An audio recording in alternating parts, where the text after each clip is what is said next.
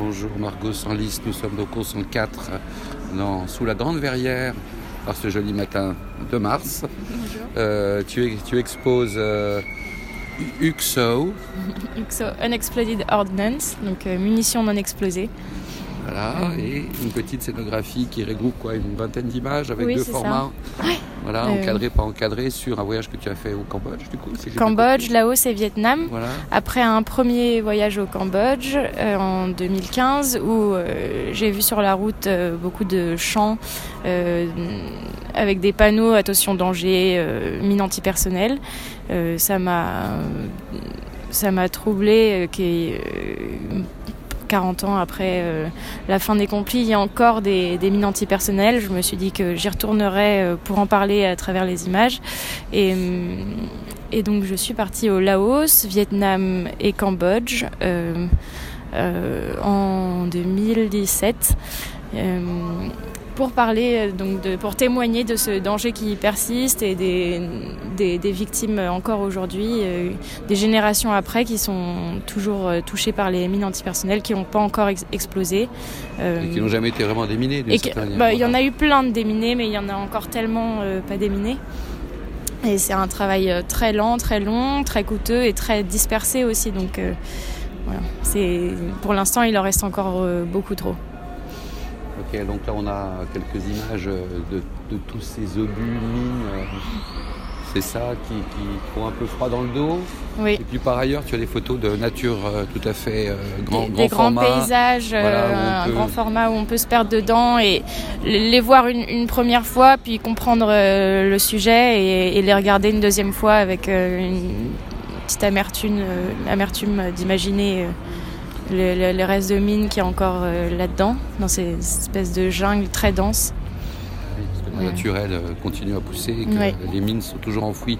Alors quel est ton propos final, finalement à la fois esthétique et politique par rapport à, ce travail?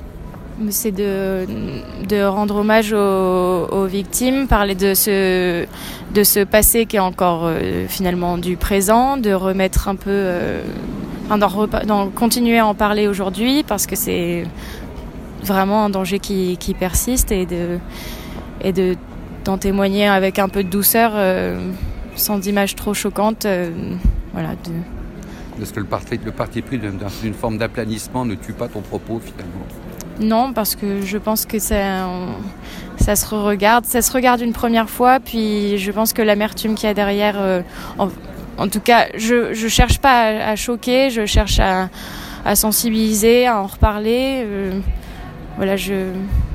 Encore plus d'images, enfin, contient peut-être beaucoup plus de, de photographies qu'on en a ici, j'imagine. Euh, oui, mais hum, je voulais pas tellement montrer plus. C'était important pour moi de, de, faire des, de montrer des images d'eau. Donc euh, c'est un peu un fil conducteur euh, avec le, le, Mekong pendant la saison des pluies marron qui se mélange à la terre et en fait en se mélangeant à la terre, elle, elle fait remonter des, des, bombes, elle les déplace légèrement. Donc après chaque saison des pluies, une nouvelle carte de zone à risque peut se redessiner